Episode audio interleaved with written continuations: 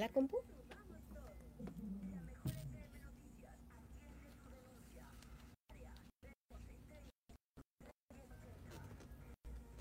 Siete cincuenta, siete cincuenta de la mañana, está aquí con nosotros la doctora Lilian Morales Canedo y bueno, pues ella es pediatra y oncóloga pediatra. Ella atiende en Puerta, en el Hospital Puerta de Hierro, primer piso, consultorio 103. Ella es parte del grupo pediátrico Oncoinfanti.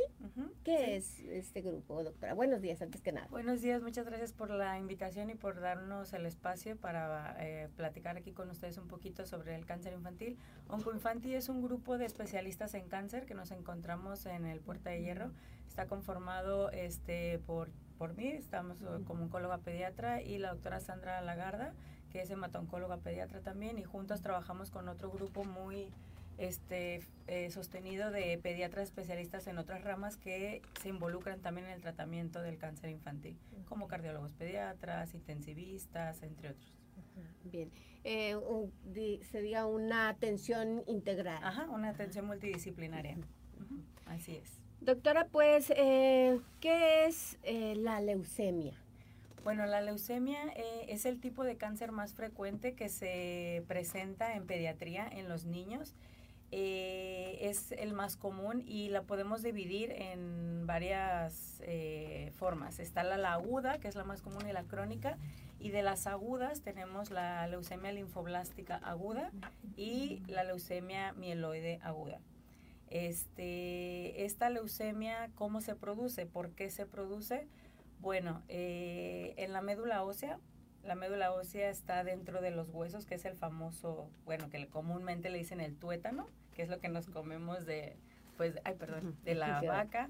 Este, por ejemplo, es un ejemplo para que sepan dónde se produce la, este tipo de cáncer. Y ahí en la médula ósea se producen varias células las células de defensa, que son los glóbulos blancos, que los llamamos leucocitos. Este, también se producen los eh, glóbulos rojos, que son los eritrocitos, y también las plaquetas, que son las que nos ayudan a coagular. Entonces, eh, ahí en la médula ósea se produce alguna alteración, eh, ya sea por alguna mutación genética, que empieza a producir células malignas. Y entonces estas células malignas empiezan a crecer, a proliferar, a invadir y se salen de la médula ósea y es cuando empiezan los signos y síntomas de la, de la leucemia. La gente comúnmente lo conoce como sangre, cáncer en la sangre. Ajá. Sí, sí, así lo, conocemos. Eh, y eh, pues los síntomas que los menores tienen. Los más comunes son varios. Con que se presente uno ya debe de ser un foquito de alerta para los papás porque muchas veces se van esperando y ya acuden a atención cuando ya tienen un montón de signos y síntomas. Pero los más comunes, por ejemplo, son sangrado de la nariz eh, o cuando se cepillan los dientes, les sale sangrado en las encías a los niños. También puntitos rojos o moretones sin causa aparente, o sea, el niño no se pegó, no se golpeó. Y esto es porque las plaquetas bajaron. Entonces hay una disminución de las plaquetas en la médula ósea, entonces es por eso que se manifiestan estos síntomas. También es un niño que va a estar pálido, la cara pálida, va a estar cansado, va a tener un rendimiento escolar bajo, se va a estar durmiendo todo el rato, va a estar fatigado y esto va a ser secundario a la anemia. Los niños se ponen pues pálidos por la anemia y esto es porque bajan los glóbulos rojos también en la médula ósea. Y también otros datos que son también muy frecuentes son bolitas en el cuello, que les llamamos adenopatías. Eh, pueden ser en el cuello, cervicales, axilares o inguinales, son las que más podemos palpar. Y también el, la pancita se les distiende, se les infla y esto es porque les crece mucho su hígado y el vaso. Y esto es por infiltración, porque las células malas de la médula ósea ya se salieron y fueron a infiltrar estos, estos sitios. Esos son como los más comunes de, de la leucemia. Eh, hablaba, mencionaste eh, la anemia. Todo mundo, no sé si, bueno, aquí ahorita nos, nos dice, eh, creemos que mm, si tienes anemia y no te atiendes, después se te hace leucemia. ¿Es así o no? No, no, no, no. Aquí en México, por ejemplo, es muy común la anemia ferropénica en los niños porque están mal nutridos. Desafortunadamente hay mucha desnutrición y mala alimentación. Podemos ver niños gorditos y también tienen anemia porque no están bien, bien nutridos. Entonces, esa anemia normalmente es ferropénica, es por deficiencia de hierro. Entonces, eh, se debe de, de tratar la causa, pero no significa que esa anemia vaya a llevar a leucemia al niño. ¿En ningún caso? No, no, no, no, no, no, no. La leucemia es, es otra cosa diferente. Y, por ejemplo, si un niño presenta los síntomas que nos mencionaba eh, y lo llevan al médico, ¿qué le hacen para saber si tiene o no cáncer? ¿Le hacen algunas pruebas de laboratorio? ¿Qué se hace? Son diferentes pruebas, este, uno tiene que ir por pasos para ir descartando otras enfermedades porque sí, sí es común el cáncer infantil, sin embargo hay otras enfermedades que nos pueden producir estos síntomas y entonces hay que ir descartando. Lo primero que le vamos a hacer al paciente son tomar muestras de sangre, les tomamos una biometría hemática este, para ver cómo están sus células de defensa, sus plaquetas, su, su, su hemoglobina. Si dentro de la biometría hemática nosotros vemos alterados eh, más de dos parámetros, está indicado y además tiene la clínica, pues los datos clínicos que les comenté, tenemos eh, la obligación de hacer un aspirado de médula ósea. El aspirado de médula ósea es una punción que se hace en la cresta ilíaca, es en la cadera, y ahí nosotros tomamos médula ósea y hacemos un aspirado, lo vemos en el microscopio y podemos ver si hay blastos o células malignas y además debemos de mandar a hacer un inmunofenotipo, que ese es el que nos va a dar el diagnóstico como tal. Ese es, un estudio muy especializado que desafortunadamente aún en Colima no lo tenemos, el aparato que es el citómetro de flujo y lo tenemos que mandar a Guadalajara. Y ya ese nos da el diagnóstico definitivo. Pero nosotros podemos empezar a ver ya las células desde el microscopio y nos podemos dar cuenta si tiene células linfoides o células mieloides y podemos esperar el, iniciar el tratamiento, porque el inmunofenotipo sí tarda un poquito, tarda entre 5 a 7 días a que nos den el resultado. Entonces, una vez que se da el resultado, si es positivo de cáncer o de leucemia, pues, eh, ¿qué sigue? Dices, de, a partir de ahí ya se le puede dar el tratamiento. ¿Cuál sería el tratamiento? Sí, se le hace, tenemos el resultado del, del inmunofenotipo y este, tenemos también que ver si no está infiltrado, por ejemplo, la cabecita, que es el sistema nervioso central, que es uno de los lugares donde les gusta irse estas células malignas, o en el caso de los niños, en los testículos, ¿no? Y ya dependiendo del resultado del inmunofenotipo y si está infiltrado o no, o sea, en la cabecita o en otro nivel, este, nosotros debemos de estadificar al paciente si es de bajo riesgo, eh, riesgo estándar o alto riesgo y dependiendo de esta clasificación nosotros damos el tratamiento. Normalmente el tratamiento de la, de la leucemia, eh, hablando de la leucemia linfoblástica aguda en específico, pues son, es un tratamiento largo. Esto nos llevamos casi de, de, dos años a dos años y medio de tratamiento y es con quimioterapia que va por la vena. Son niños que reciben quimioterapia intravenosa y también ponemos intratecales que son eh, quimioterapia que metemos por el, por como si cuando anestesian a las personas, que ah, les ponen la famosa rack que le llaman. Por ahí metemos quimioterapia intratecal porque como les mencioné, les gusta irse al cerebro a ese, a ese tipo de células.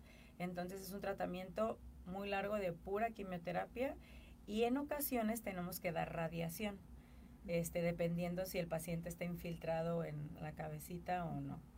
¿Qué posibilidad hay de, pues, de que el niño niña se recupere cuando ya la célula se fue al cerebro? Sí, sí, la tasa de curación sigue siendo alta. Eh, afortunadamente, la, el pronóstico y la sobrevida de este tipo de cáncer es muy alto. Los niños en un 85-90%, estamos hablando que si a 10 niños les da leucemia, este 9, 8 van a vivir. Entonces es un porcentaje muy, muy alto de sobrevida, a diferencia de otros tipos de cáncer. Eh, entonces, eh, sí es un pronóstico alto, entonces afortunadamente sí se salvan, sí tiene cura, entonces pues es importante que los papás detecten esta enfermedad a tiempo para recibir la atención adecuada. Por su experiencia, eh, ¿a qué edad puede presentarse este padecimiento? Es normalmente se presenta en menores de 5 años, entre los 2 y los 5 años, sin embargo también se puede presentar en adolescentes. Hemos tenido pacientes de 17, casi 18 años, eh, que también es un tipo de cáncer que se presenta en los adultos y tiene peor pronóstico. A diferencia de los niños, los adultos no les va tan bien como a los, como a los niños, porque son diferentes tipos de mutaciones y diferentes tipos de tratamiento. Pero eh, la edad más común es entre los 2 y los 5 años y es un poquito más frecuente en los niños que en las niñas. Ah, también. ¿Hay algo en especial por qué? No hay como algo así en específico de por qué más, pero por la, frecuencia se ha visto que es más en, el sexo masculino. Pero también a las niñas les puede dar, pues.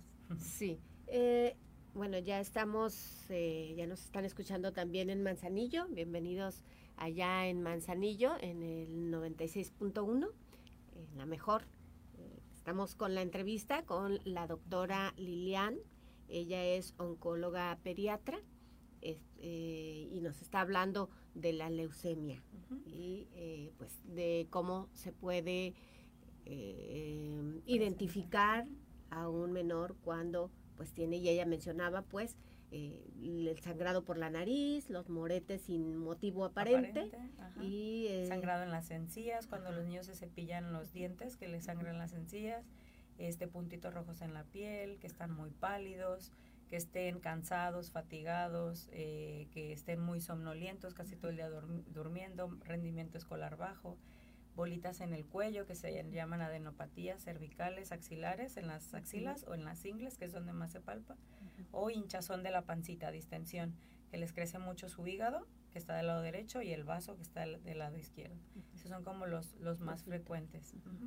Muy bien, y bueno, pues la nos mencionaba ella hace un momentito y lo repetimos porque pues ya estamos conectados con Manzanillo y ellos no alcanzaron a escuchar estos, estos datos importantes que es para eh, cómo pueden identificar, a un niño o una niña cuando tiene pues estos síntomas de leucemia, ¿verdad? Sí, y es muy importante que si detectan alguno, aunque sea uno, lo lleven a atención. Si le sangra la nariz, pues llevar atención. Eh, ¿Por qué le está sangrando la nariz? Si le sangra la encía, pues llevarlo. No esperar a que estén todos los datos clínicos para llevar al niño a atención, pues. Sí, es mejor pues que sea otra cosa, descartarlo, pero eh, en caso de que fuera, pues detectarlo a tiempo, ¿verdad? Así es, porque pues como mencionamos previamente, son diferentes diagnósticos los que se pueden dar, porque no solo la leucemia te va a causar sangrado en la nariz, puede haber otras ocasiones porque el niño se está picando, los niños chiquitos suelen picarse la nariz y sangran. a los niños o incluso a algunos adolescentes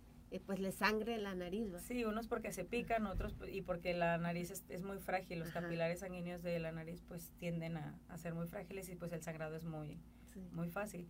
Entonces, este no solamente eso, pueden tener algún pólipo, alguna alteración, malformación ahí, ¿no? O sea, o sea, son muchas causas de, sangrado, pero pues debemos de descartar. más vale descartar, sí, así es. Eh, pues vamos ya a una pausa y bueno, nos quedamos en redes aquí con la doctora Lilian Morales. De, eh, ella atiende en el Hospital Puerta de Hierro, en el consultorio 103. Sí. Ahí es. Ahí ella está atendiendo para cualquier consulta, ahí puede acudir. Pues Gracias, doctora. Y bueno, pues algo adicional que sea importante que nuestros eh, seguidores eh, sepan. Pues sí, ya para cerrar, este, pues es muy importante pues la detección a tiempo del cáncer infantil, no solo de la leucemia. Este 15 de febrero se hizo, se hace la conmemoración a nivel internacional de la lucha contra el cáncer infantil y pues de eso también nosotros estamos haciendo como mucha información y difusión de, de, esto porque pues es una enfermedad que desafortunadamente pues está presente. Entonces pues vamos a seguir este, difundiendo los datos de alarma. Y pues les dejo mi contacto es 314 10 641 84 por si tienen alguna duda con mucho gusto les puedo responder en WhatsApp. A ver lo vamos a anotar para eh, ah ok aquí ya viene para que, así es cierto, aquí está, para mencionarlo ahorita que volvamos del corte. Entonces, este, lo mencionamos para que nuestros radioescuchas pues tengan el dato del número y, sepan a dónde marcar. dónde marcar por si quieren atención, consulta. Ahí estamos todos en, el grupo de Oncoinfantil. Eh, este grupo de, mencionaba usted este mencionabas antes de que eh, entráramos eh, con Manzanillo, que eh, está compuesto de diversos profesionistas de, de, medicina, ¿verdad? Sí, somos una rama, una rama de Sonrisas de Hierro que también se encuentra en el Hospital Puerta de Hierro. En el cual, como mencionamos, son varios subespecialistas. También ahí está un oncólogo cirujano pediatra que cuando tenemos tumores y se tienen que extraer, pues él es el especialista indicado en extracción, en resección, en quitar pues este tumor. También hay cardiología, endocrinología, terapia intensiva, urgencias pediátricas, entre otros. Somos un grupo muy grande porque pues para el cáncer infantil se requiere de, muchos profesionales. Sí, ya estamos de nuevo. Este, la doctora nos estaba mencionando que eh, pues quien, eh, quien necesite o desea alguna consulta puede comunicarse al 314 106 4184 y es ahí en Puerta de Hierro, en el consultorio 103, es el primer piso. Ahí la pueden encontrar a ella, es Lilian Morales Canedo. Ahí está para la atención. Muchísimas gracias, doctora, por eh, pues traernos esta información tan importante, eh, sobre todo para eh, quienes tienen niños, niñas en edades que mencionaba de 2 a 5 años, cuando más se produce. Es cuando más se puede presentar esta enfermedad. Tampoco se descarta, mencionabas ya, que no se descarta en adolescentes, más Grandes, sí, en adolescentes o niños de 10 a 15 años también es. Pues muchas gracias, muchas gracias por el espacio y estamos a sus órdenes. Gracias.